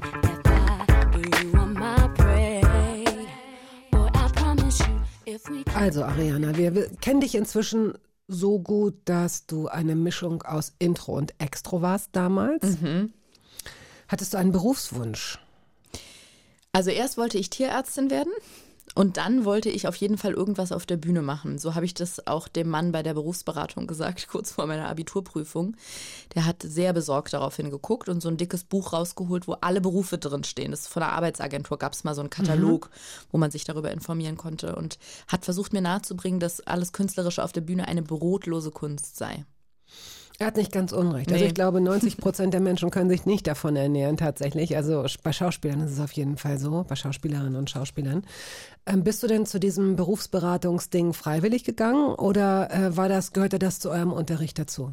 Ich glaube, wir haben so eine Art äh, Ausflug zur Arbeitsagentur gemacht und durften dann, wenn wir daran Interesse hatten, ja, einfach um so ein bisschen auszuloten, was wäre denn ein möglicher Weg nach dem Abitur, uns da so einen Termin machen. Und ich dachte, das wäre doch gar keine schlechte Idee. Was hätte deine Mutter denn gesagt, wenn du sie gefragt hättest? Oder wenn man sie heute fragen würde, die Ariana, was hätte die für einen Beruf ergreifen sollen? Was hätte sie damals gesagt? Auf jeden Fall, glaube ich, auch was Kreatives, aber ihr war es eigentlich immer wichtig, dass ich, ich sage jetzt mal, was Handfestes mache. Und diese künstlerische Richtung ist gar nicht handfest. Und immer wenn es die Option gab, einen Festanstellungsjob anzunehmen oder den vielleicht sogar zu schmeißen und irgendwas auszuprobieren oder mich selbstständig zu machen, war meine Mutter immer für die sichere Variante und hat mir immer alle Vorteile und Vorzüge dieser sicheren Variante aufgezeigt und das habe ich dann dankend angenommen und einfach das andere gemacht. Okay. Wann hast du gemerkt, dass deine, dass deine Pointen gut genug sind, äh, dass du damit arbeitest? Denn du hast ja dann eine Lehre als Werbetexterin gemacht nach dem Abitur, ne? Genau, weil ich irgendwie, ja, ich hatte immer schon so Lustansprache. Das klingt jetzt wie so ein richtig verstaubter Flyer auch von der Arbeitsagentur. Lustansprache, ein Seminar von Sebastian Wolf. Aber irgendwie, ja, hat es mir Spaß gemacht, so mit Texten und Worten und Wörtern zu arbeiten. Und ich bin mit einer Freundin zu einem Poetry Slam gegangen in der Zeit, 2011, 2012 war das, glaube ich, und habe so richtig so richtig selbstsicher und überzogen gedacht, ja, die sind super da auf der Bühne, aber das kann ich doch auch. Und war mir da meiner selbst irgendwie sehr sicher und habe mich einfach zum Poetry Slam zum nächsten Mal angemeldet, wo mir dann gesagt wurde, oh, heute hast du es sehr schwer, die Größen der Poetry Slam Szene sind heute da. Und habe aber den zweiten oder dritten Platz, glaube ich, gemacht. Und das war so ein bisschen die Bestätigung für mich, dass ich, ich bin ja jetzt gar nicht super arrogant hingegangen und habe gedacht, ich fetze euch alle weg. Aber ich dachte nur so, die letzte Mal fand ich richtig gut, aber ich glaube, so gut kriege ich das auch hin. Und als ich dann da so einen guten Platz belegt habe, dachte ich so, ah, dann bin ich doch offensichtlich gar nicht so falsch mit meinem Gefühl, dass ich das ganz gut kann. Und äh, welchem Thema hast du dich da gewidmet? Das klingt jetzt im Jahr 2022 so oberlame, aber damals war es wirklich sehr revolutionär. Es war ein Text über Facebook. Ah ja, okay. Ja. Das Und- war vor zehn Jahren noch ähm, relativ avantgardistisch. Und wie, ähm, es gibt ja durchaus Menschen, die noch nie so eine Poetry-Veranstaltung miterlebt haben. Wie, äh, wie hört es sich an? Es ist ja eine, so ein bestimmter Sound, es ist ja eine bestimmte Art von Vortrag. Weißt du noch so zwei, drei Absätze oder Sätze? Also ich glaube, dass oder beziehungsweise geht in so unterschiedliche Richtungen. Manche, so wie Julia Engelmann, ist ja sehr bekannt damit geworden, dass sie so sehr nachdenkliche philosophische Texte, die auch so einen bestimmten Duktus haben, wo dann, das verbinden Leute, glaube ich, viel mit Poetry Slam, so ich ging durch einen dunklen Wald und fragte mich, wann wird es kalt, wann fängt die Sonne an zu scheinen, werd ich noch lachen oder weinen, ich so. Und das war das aber gar nicht, sondern es war im Grunde genommen, ehrlich gesagt, einfach wie ein Comedy-Text über bestimmte Beobachtungen, den ich größtenteils tatsächlich fast sogar abgelesen habe. Und ich habe gar nicht mal versucht, es so sehr zu betonen. Es war einfach so ein Text, wie ich es auch für ein Buch schreiben würde oder für, ein, für einen Stand-up-Auftritt. Genau, und den habe ich dann halt da vorgetragen. Wir kürzen jetzt hier mal ab. Du hast ein Praktikum gemacht bei einem Radiosender und hattest dann eigentlich vor zu studieren. Ich glaube Germanistik und irgend so Kultur Kulturwissenschaften. Kulturwissenschaften. Genau. Und der Radiochef hat gesagt, nee, nee, nee, nee, nee, bleib mal schön hier. Hast du eine richtige, also kann man jemanden ausbilden zur ähm, Moderatorin, zum Moderator? Ja, es war eine richtige Ausbildung. Zwei Jahre geht die. Das ist jetzt nicht an der IHK angeschlossen, aber man hat trotzdem so Seminare, Sprechtraining, alles, um halt wirklich das Handwerk für Redakteur oder Redakteurin und Moderatorin mitzugeben, was die Technik betrifft, das Sprechen, wie bereitet man ein Nachrichtenstück vor. Da macht man, glaube ich, auch so zwei Wochen so einen kleinen, äh, wie nennt man das denn, Au- Auslandsaufenthalt in der Nachrichtenredaktion, also einfach auf dem gleichen Flur des Senders, eine Tür weiter. Aber um so in jedem Department so ein bisschen äh, was zu lernen und dann einfach quasi vollumfänglich ausgebildet zu sein, um beim im Radio einen Beitrag zu recherchieren, zu schreiben, vorzubereiten und selber zu moderieren und die Technik dabei zu bedienen. Hast du gleich gewusst, dass du an der richtigen Stelle bist, dass es hier weitergehen soll? Ich war mir sehr unsicher, weil es halt so ein Oldie-Sender war. Es ist halt für eine ältere Zielgruppe und ich dachte so, ja, Radio an sich schon, aber jetzt echt jetzt hier? Und Das dachte, war, war das in Frankfurt schon? nee, das war in Berlin noch, Okay. genau. Welcher Sender war das? Berliner Rundfunk 91.4. Genau. Und der Chef wollte mich unbedingt zur Moderatorin ausbilden und dass ich die Morningshow mitbegleite. Und das war eine riesige Chance. Aber ich habe irgendwie gedacht, dann fehlt mir doch das Studium, dieses Handfeste, was ich doch unbedingt haben soll. Und gleichzeitig wurde mir ganz viel zugetragen, dass so viele Menschen versuchen, an ein Volo zu kommen beim Radio. Volontariat. Äh, genau, an ein Volontariat, um quasi ausgebildet zu werden zum Moderator, zum Moderatorin. Und dass es eine weggeworfene Chance wäre. Und dann war ich absolut im Zwiespalt. Aber es fühlte sich wirklich an, wie ein Vo Volontariat hinterhergeworfen bekommen. So, also der Chef sagt, nee, bitte studier doch nicht, sondern mach das. Und da habe ich mich dazu entschieden und ähm, Surprise, habe auch nie studiert dann tatsächlich. Du hast in Frankfurt gearbeitet als Moderatorin, du hast in Berlin gearbeitet, auch äh, noch eine andere Stadt, die ich ausgelassen habe, in Köln noch, glaube ich. genau, ne? Ja. stimmt, genau. Und du hast und wirklich Hut ab jahrelang die Morning Show gemacht in verschiedenen Sendern. Und das ist wirklich hartes Brot. Das ist ein harter Job. Ich weiß nicht, ob du, ähm, wie sagt man, rotiert hast mit anderen Teams oder hast du das? Nee. Wie was? Wie was? Wirklich jeden Tag? Also ja. wochentags? Ja. Wow, bei uns, also bei Radio 1, der schöne Morgen, da ist es so wochenweise, dass die Teams wechseln, um dann, ja, wahrscheinlich braucht der Körper dann auch eine Weile, um in einen anderen Biorhythmus zu kommen, aber sich dann mal wieder zu no- normalisieren, das ist in der Tat äh, anstrengend. Das stehst du um 3 Uhr, 3.30 Uhr auf. Genau, genau so. Je nachdem, in welcher Stadt ich war und wie lange ich zum Sender brauchte, um 3 Uhr oder um 3.30 Uhr. Und ich bin wirklich absolut kein Morgenmensch. Ich habe mich da einfach komplett durchgequält. Und im Sommer war das so absurd. Ich, da habe ich mich um neun ins Bett gelegt und so die Kinder der Nachbarn haben noch so im Garten gespielt. Und ich dachte, was mache ich hier? Ich liege hier, versuche zu schlafen und die Achtjährigen grillen da irgendwie noch. Und ich habe es eigentlich nur durchgehalten, indem ich nachmittags so einen Mittagsschlaf gemacht habe. Und irgendwann Genau, der Biorhythmus kommt komplett durcheinander. Wenn man dann auch noch zwei Schlafphasen hat, eine nachts und eine mittags, so für eine Stunde oder eine Dreiviertelstunde.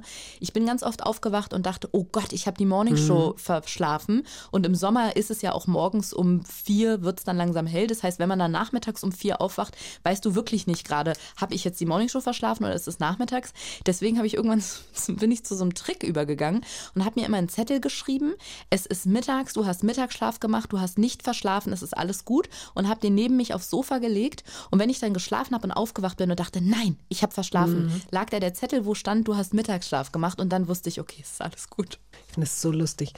Ähm, Mariah Carey hast du mitgebracht. Ich weiß noch, dass die damals, mir ist die aufgefallen als Vision of Love ist, glaube ich, ihr erstes Lied gewesen und auf, auf jeden Fall schon mal so ein Hit. Und ähm, da war das über mehrere Oktaven. Und da, äh, ja, da startete sie gerade durch und kam mit so einem Musikchef auch, glaube ich, zusammen, mit so einem Plattenboss, oder? weißt du das, das weiß noch? ich gar nicht mehr, nee. Wie ist denn Mariah Carey in dein Leben getreten und warum hast du sie mitgebracht? die spielte auch so eine ganz große Rolle bei mir, weil das war für mich so der Inbegriff einer Diva. Und wirklich Diva in dem Sinne, als dass sie auch nicht unbedingt so super sympathisch wirkte. Es war, ich habe irgendwann in einem Interview mal gelesen, dass sie jemanden hat, der ihr die Brüste im Interview zurechtdrückt. Also What? ja, sie liegt wohl sehr gerne im Interview, oder das war damals zumindest so, und der legt ihr die Brüste dann nochmal so hin, dass es vorteilhaft aussieht. Und sie wollte auch immer ihren, den, den Raum, wo sie sich dann nochmal vorbereitet hat auf einen Auftritt, der musste dann manchmal in Farben umgestrichen werden. Die Mikros mussten mit Steinen besetzt sein, in bestimmten Farben. Also ja, alles an ihr war wirklich Diva, aber eben auch ihre Kunst und ihr Können. Dieses, ich weiß nicht, ob fünf oder sechs Oktaven umfasst ihre Stimme, damit konnte ich jahrzehntelang gar nichts anfangen. Wusste gar nicht, was das heißt, aber war mal so, oh mein Gott, sechs, fünf Oktaven umfasst ihre Stimme. Was auch immer das heißt, es ist ja der Wahnsinn. Und habe mir dann irgendwann mal immer von meiner Tante so ein Doppelalbum von Mariah Carey gewünscht und ich habe das wochenlang, ich habe nichts anderes gehört. Ich sehe das noch vor meinem inneren Auge, wie meine Mutter in der Küche stand und gekocht hat, gesagt hat, Essen ist gleich fertig und ich dachte, ich muss aber noch zwei Lieder singen und dann habe ich diese Lieder auf CD gespielt und habe versucht, so an diese Töne von Mariah Carey ranzukommen. Und das hat in mir so den Wunsch geweckt, später auch mal so auf Tourneen zu gehen, auf der großen Showbühne zu stehen, so Musikerin zu sein, die Massen mit meiner Stimme zu begeistern. Das hat jetzt nicht ganz so geklappt wie bei ihr, aber sie hat irgendwie doch so einen, so einen, ähm, ja, so einen prägenden Anteil in meinem Leben gehabt.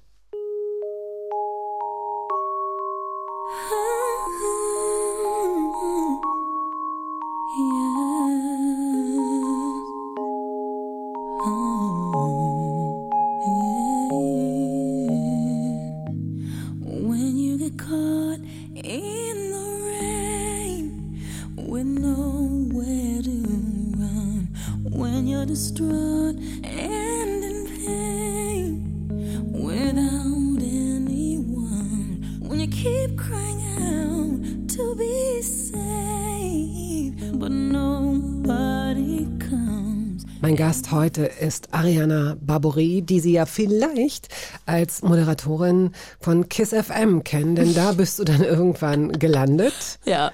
und hast, äh, warst nicht nur erfolgreich, sondern hast dort auch Laura Larsson kennengelernt. Ihr zwei habt euch äh, sofort ziemlich gut verstanden und habt Seid früh ins Podcast-Geschäft eingestiegen, sagen die einen, etwas später sagen die anderen.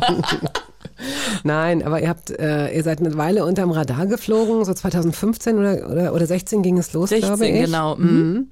Äh, Man hat euch so machen lassen und innerhalb kürzester Zeit aber ist dieser Podcast wirklich durch die Decke gegangen, wie man es sonst nur von männlich moderierten Podcasts kennt.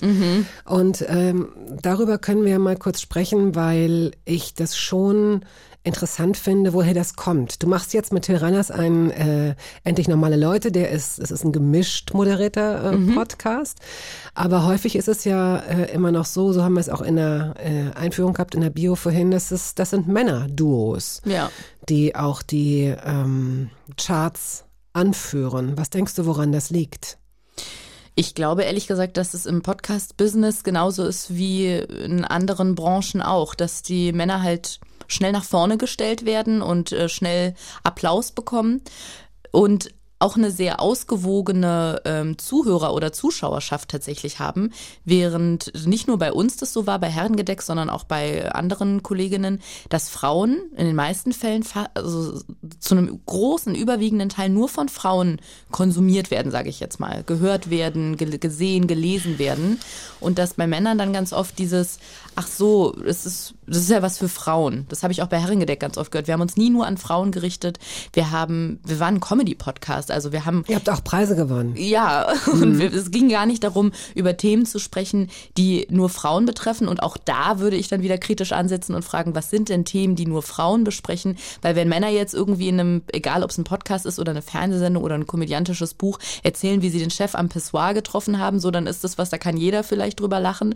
Und wenn dann eine Frau erzählt, sie war mit einer Freundin auf der Toilette, ist es absolut, äh, ist es sofort automatisch eine, eine Mädelsgeschichte oder eine Frauengeschichte.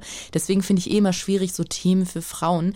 Aber selbst dann, das waren wir ja gar nicht. Und trotzdem hatten wir eine fast äh, reine weibliche Zuhörerschaft. 80, 90 Prozent sogar, ne? Also Ja. ihr hattet irre viele Zuhörerinnen. Ja. Wahnsinnig. Also wie gesagt, sehr, sehr erfolgreich.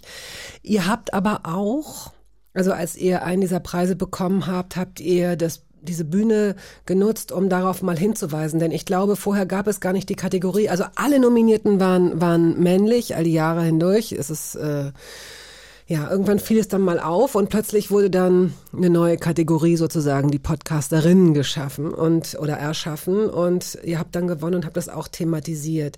Und was ihr herausgefunden habt, ist, dass äh, Männer oder Jungs, die euren Podcast gehört haben, das ungern zugegeben haben. Weil sie sagten, das ist ein Frauenpodcast, obwohl er einfach nur von Frauen moderiert wurde. Ja, wir haben das irgendwann mal angesprochen im Podcast, weil wir, glaube ich, auch bei so Live-Auftritten gemerkt haben, dass super viele Frauen im Publikum sitzen und haben dann so Nachrichten bekommen von männlichen Zuhörern, die gesagt haben, ich habe da vorher nie drüber nachgedacht, aber fühlte mich ehrlich gesagt ein bisschen ertappt, als ihr das erzählt habt, weil ich höre euch oft bei der Arbeit, aber wenn Kollegen reinkommen, mache ich das aus, weil ich so denke, Das sind ja Frauen. Also ich kann ja nicht jetzt sagen, dass ich jetzt mir Frauen anhöre. Das ist ja irgendwie unangenehm. Und das hat dann so ein bisschen Wellen geschlagen. Ist da denn was dran oder ist es Quatsch? Ich glaube nicht, dass es Quatsch ist, weil ich kriege das ganz viel von Kolleginnen mit. Ob das jetzt Autorinnen sind, die Bücher schreiben und die zum Beispiel diese Bücher schickt man ja oft einfach so an Bekannte oder Journalisten, um so zu zeigen, hey, ich habe ein Buch, guck mal. Und die eine Kollegin hat einen, einfach einen komödiantischen Roman geschrieben, in dem es um überhaupt nichts Geschlechterspezifisches geht und sie hat es einem männlichen Kollegen geschickt und er hat geschrieben, vielen Dank fürs Buch, ich habe es meiner Mutter geschenkt. Ich glaube, sie freut sich, aber es war kein Gag, es sollte kein Witz sein, sondern es war ernst gemeint. Und das sehe ich in so vielen äh, Teilbereichen dieser Branche, dieser Medienbranche, egal ob es jetzt Fernsehen, Radio, äh, Podcast oder äh, Literatur ist, dass ja, dass, dass es so aufgespalten wird. In, Männer schaffen Werke für alle und Frauen für Frauen. Ja, Männer sind auch tatsächlich immer noch unkritischer mit sich selbst einfach. Ich sage es auch deswegen, weil ich in Vorbereitung auf heute habe ich ähm, mir auch ein, zwei Podcasts angehört. Und das ist mir jetzt egal, ob mir das als Nestbeschmutzung ausgelegt wird oder nicht. Ich werde auch nicht sagen, wie der Moderator hieß oder wie der Podcast hieß. Aber ich musste nach fünf, sechs Minuten ausmachen, weil ich es nicht ausgehalten habe. Und ich habe gedacht, ähm, wirklich, wenn eine Frau hätte sich das nicht erlauben dürfen. Also der hat wirklich, der ist gestolpert in seinen ganzen Sätzen und das war ja, ist ja nicht live. Sowas könnte man ja immer noch schneiden. Man könnte es ja sauber machen, wenn man das wollte. Ne? Das geht jetzt hier nicht um die perfekte, ich, ich, ich mache genug Fehler und ich weiß auch, dass, dass man als Moderator, Moderatorin äh, polarisiert. Darum ging es mir gar nicht. Aber was der handwerklich abgeliefert hat, seine Fragen, äh, seine Artikulation und so weiter, das ähm, hätte Frauen das Genick gebrochen. Und da habe ich so gedacht, nee, äh, es, es, wir müssen aufhören, mit zweierlei Maß zu messen. Das wissen wir auch, ist ja keine Neuigkeit. Aber das Hörverhalten sollte sich, wir müssen uns auch ein neues Hörverhalten angewöhnen, ne? Weil das ist nach wie vor eine Gewohnheitssache. Weibliche Stimmen werden Ja. auch anders wahrgenommen. Also als ich meine Ausbildung gemacht habe zur Radiomoderatorin, eben dieses Volontariat, da hatte der Chef mir sogar noch gesagt, der Chef der Morning Show, dass wenn ich so Nachrichtenstücke, Beiträge baue, wo wir aus der Nachrichtenredaktion jemand brauchen, der die Texte einspricht, dass ich bitte einen männlichen Sprecher nehmen soll, weil das menschliche Ohr quasi nicht so gerne sachliche Fakten von Frauen hört. Und das war jetzt nicht 1970, sondern 2010.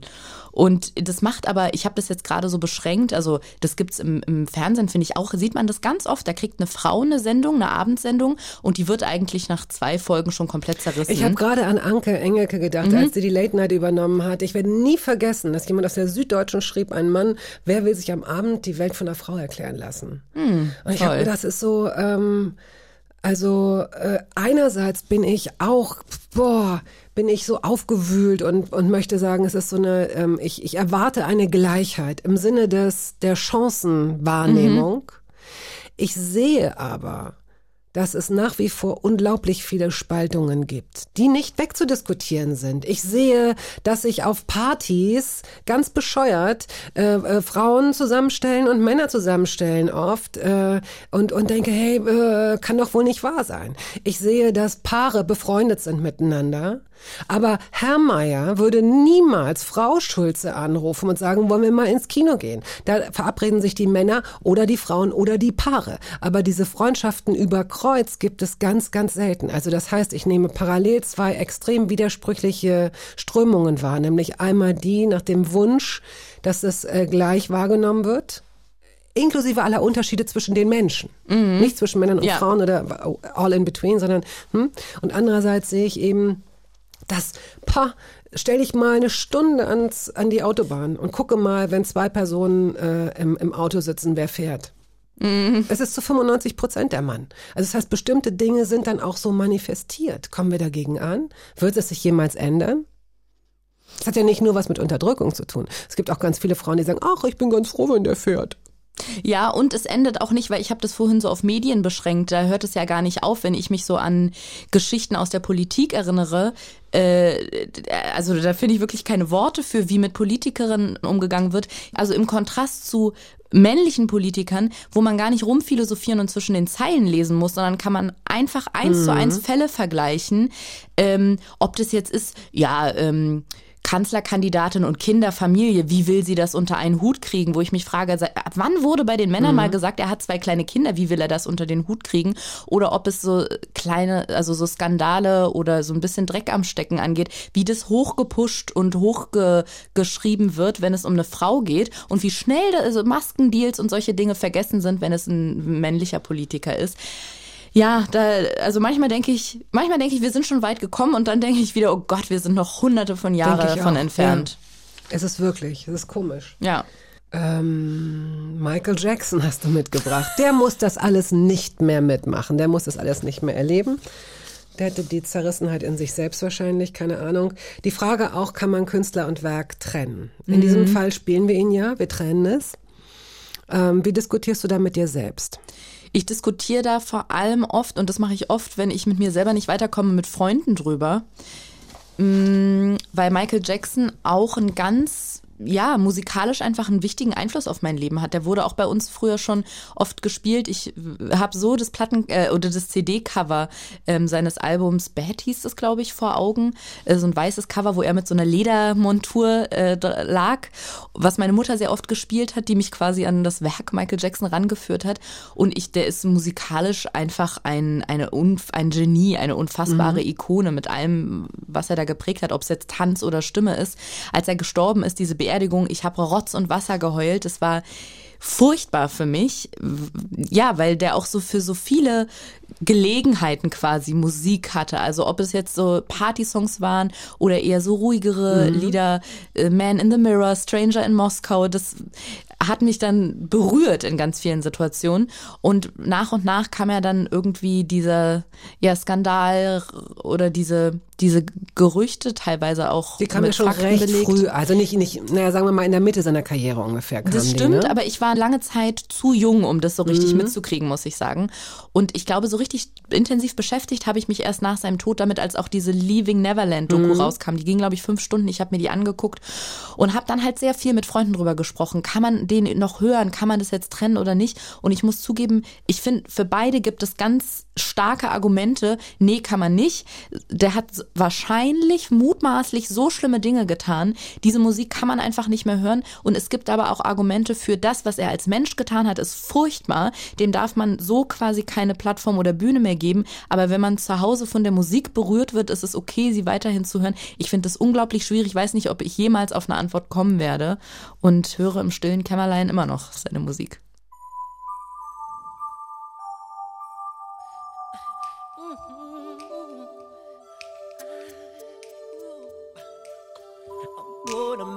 change for once in my life. Gonna feel real good. Gonna make a difference. Gonna make it right. As I turn up the collar on my favorite winter coat, this wind is blowing my mind. I see the kids in the street with not enough to eat.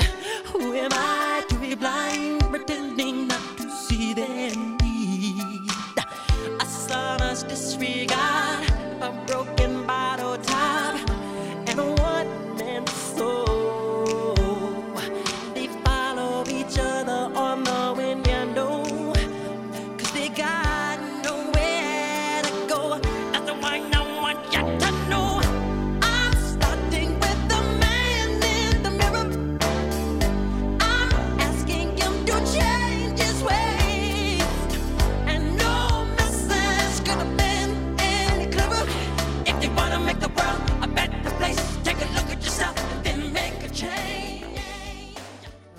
Wir haben uns gerade zu dritt beraten, weil Mariam Celik, unsere treue, verantwortungsbewusste, erfolgreiche äh, Redakteurin, die eine eigene Sendung hat, Barfly, kennen Sie ja sicherlich, so, und hat gerade gesagt, war das nicht ein bisschen zu viel Scheide?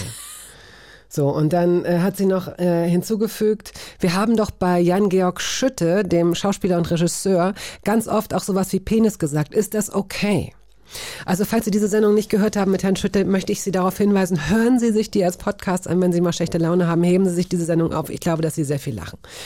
Äh, Und dann haben Ariana und ich, wir haben uns gegenseitig versichert, dass wenn Frauen über ähm, mal, mal Scheide oder, oder, oder Vögeln oder Penis sagen, ist gleich so ein Aufschrei. So vulgär dann, ne? Ja, was ist das? Wollt ihr, äh, geht's euch darum, wollt ihr Klickzahlen Ja. haben?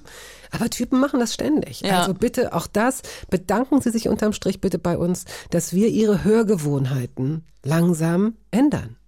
Oder? Wir sind so ein, wir sind die Transitzone, wir sind der zarte Übergang von Männern zu Frauen und schaffen das mit sehr viel untenrum Humor. Ich kenne kaum jemanden, der es schöner hätte sagen können. Überhaupt nicht. Wir sind Ihr Adapter, wir sind Ihr Geschlechtsadapter. Genau. Schön. Das ist unser letzter Gesprächspart. Oh, wie scha schade. Du wie kannst traurig. dir jetzt, ja, wir haben ja noch Gott sei Dank noch einen zweiten Podcast vor uns, der, aber der äh, hat nur was mit dem Thema Essen zu tun. Toast Hawaii, da wirst du auch zu Gast sein, aber das, der wird wahrscheinlich erst in ein paar Wochen gestreamt sozusagen. Da werden wir über das Essen deines Lebens sprechen. Für diesen letzten Part kannst du dir aussuchen, ob wir darüber sprechen, dass du ein Fable für die Polizei hast oder dass du nie nur Klopapier kaufst. Also mein Polizeifable ist in den letzten Jahren etwas ähm, geschwunden. Deswegen würde ich, egal was es ist, wahrscheinlich das andere Thema nehmen. Weil- Das dir aber auch nicht ideal, das auch nicht ideal ist. Gut, dann kann ich dir noch was anderes anbieten. Dann lass uns doch bitte über darüber sprechen, dass du von E-People's Choice Award als German Influencer 2020 gewählt wurdest. Sehr gerne. Und da möchte ich gleich entrüstet die Hände in die Seiten stemmen und sagen, als ich für diesen Preis nominiert wurde, hieß es noch, ich glaube, Social Media Star of the Year oder so. Und es ist der People's Choice Award. Und als diese Anfrage kam oder die Nominierung, dachte ich, wie der People's Choice Award, den ich seit meiner Jugend kenne, musste erst mal prüfen, ob es so ein billiger Abklatsch aus Baden-Württemberg ist. Aber nee, es war der People's Choice Award aus LA, glaube ich sogar. Weltweit. Genau, und dort im, im Kodak Theater verliehen und habe das diese Nominierung dann angenommen und im Laufe dieser dieser Voting Phase, also es konnte konnte dann ein paar Wochen lang für die zur Wahl stehenden Personen gevotet und gestimmt werden im Internet, haben die den dann umgelabelt auf Influencer of the Year. Ich weiß gar nicht, ob ich das angenommen hätte, wenn sie es von vornherein so genannt hätten, weil da streitet man sich ja jetzt mittlerweile auch drüber, diese Denunzierung des Berufes Influencerin, aber das mal ganz dahingestellt, ich sehe mich halt nicht als Influencerin oder als berufliche Influencerin. Aber gut, jetzt ist es so, ich habe diesen Award wegen Corona und der Pandemie konnte die ähm, Preisverleihung in LA leider nicht stattfinden. Hey, super, ich habe einfach mit der Deutschen Post meinen Award nach Hause geschickt bekommen. Oh Mann. Ja, es war ein bisschen traurig. Ja, als Influencer hat man es mitunter schwer, aber du bist ja Comedienne und du hältst dich, finde ich, äh, recht bedeckt, was äh, Social Media angeht, zumindest was äh, Instagram angeht. Da, was du da platzierst, ist toll und irre lustig, aber du bist niemand, der da jeden Tag irgendwas raushaut.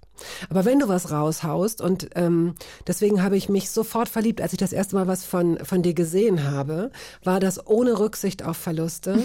Denn du hast dir, das war so eine Szene, äh, in der du ähm, dir, glaube ich, einen Strohhalm in die Nase gesteckt hast oder abgerutscht bist und dein Freund, dein Lebenspartner äh, saß sozusagen daneben. Du machst ständig so Sachen, dass du zu viel im Mund hast und dann irgendwie irgendwas rausspuckst oder so. Also du bist so das Gegenteil dieser, dieser äh, Selbstdarstellerinnen, die eigentlich immer schön aussehen wollen in dem, was sie da machen. Ähm, wirst du darauf angesprochen?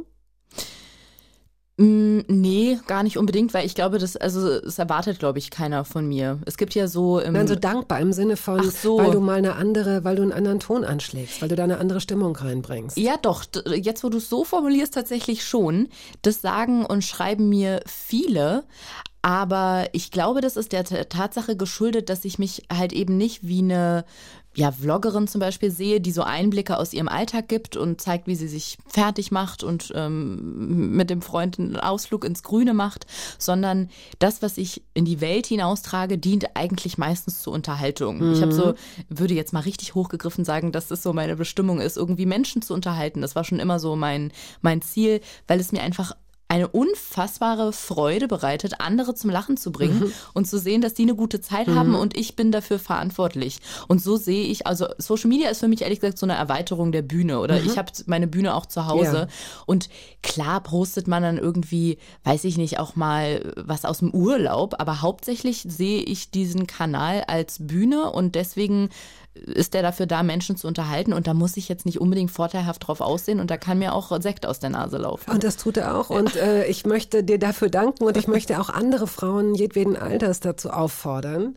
Denn äh, das fehlt, finde ich. Nicht, nicht nur mir, es fehlt auf äh, Social Media und gerade auch bei Instagram, wo sehr viel, ähm, wenn Quatsch mit Filtern gemacht wird, dann nur so, dass man meistens wirklich immer noch vorteilhaft aussieht. Äh, die wenigsten haben dann mal eine Wackelnase oder keine Zähne oder was auch immer. Also letztendlich sollte man es häufiger benutzen, um, ähm, um zu unterhalten und sich auf eine Art und Weise, also auch Frauen auf eine Art und Weise darzustellen und zu unterhalten, wie auch, äh, auch Männer es tun. Es ist halt dann auch Ja. wirklich auffällig, dass Frauen darauf warten, dass ihre Haare glänzen und vorteilhaft aussehen und dann schreiben sie darunter. Und ihr habt ihr auch ein schönes Wochenende? Und das war's dann. Das ist, finde ich, ein bisschen wenig. Ne? Also wir können dieses Instrument durchaus auch nutzen, um uns da selbst ein bisschen anders zu positionieren und zu präsentieren. Gut, letzter Song. Elton John. Are you ready for love? Du, wo du das heute hier so anmoderierst, fällt mir auf, wie viel, äh, ich sag jetzt nochmal dieses böse Wort, alte Musik so mein Leben geprägt hat. Mhm. Alte Seele. Alte Seele, glaube ich, bin ich tatsächlich. So eine alte, alte Trauerweide mit so runzeliger Rinde. Aber im Herzen nur ganz wenige Jahresringe. Ganz junger Baum noch. Aber nur innen drin leider. Nee, ich glaube, ich habe das irgendwann im Leben so entdeckt, dass diese alte Musik ich weiß nicht, ich habe auch neulich mit meinem Freund, da saßen wir im Auto auf der Autobahn und haben so eine Motown-Playlist gehört. Ich glaube, die Temptations oder die Four Tops oder so. Bettina macht hier gerade parallel noch ein Foto von mir oder eine Insta-Story, wir wissen es Ein nicht. Film, Video, weil der Hund so lustig auf dir liegt. Das sieht wirklich sehr lustig Kriegst aus. du die Geschichte noch zu Ende? Kriege ich. Und zwar haben wir im Auto auf der Autobahn eine Motown-Playlist gehört. Ich glaube, es war, waren die Four Tops oder Tem Temptations. Und wir haben wirklich wie so zwei 70-Jährige gesagt, ja, das war noch tolle Musik, ne? Und wird es sol solche Musik noch mal geben? Und dann meinte mein Freund auch, nee, ich glaube, wenn wir so in dem Alter sind, dass wir dann so 15-jährige Kinder haben, dann hören wir wahrscheinlich so, weiß ich nicht, David Guetta oder eben Drake und sagen so, ja, das ist die Musik unserer Jugend. Aber aus irgendeinem Grund habe ich eine viel tiefere Verbindung zu Queen oder eben Elton John. Sehr schön. Und du bist ja hier auch bei dem Sender äh, für Erwachsene. Das heißt, da werden jetzt viele genickt haben. Ja. Möglicherweise. Möglicherweise. Ich danke dir und ähm, habe mich sehr gefreut, dass du hier zu Gast warst. Und wir hören jetzt Elton John. Das ist und war Ariana Barbori. Wenn Sie zu spät eingeschaltet haben, können Sie diese Sendung, dieses Gespräch auch als Podcast nachhören. Tschüss. Tschüss, vielen Dank.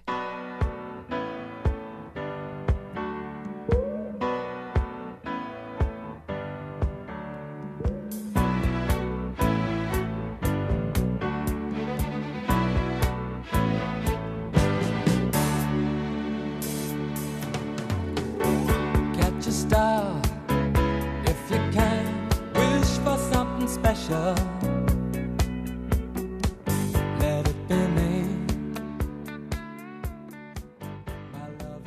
Das war der Podcast der Radiosendung Hörbar Rust. Wir hoffen, dass es Ihnen gefallen hat. Wenn Sie möchten, Sie können ihn abonnieren.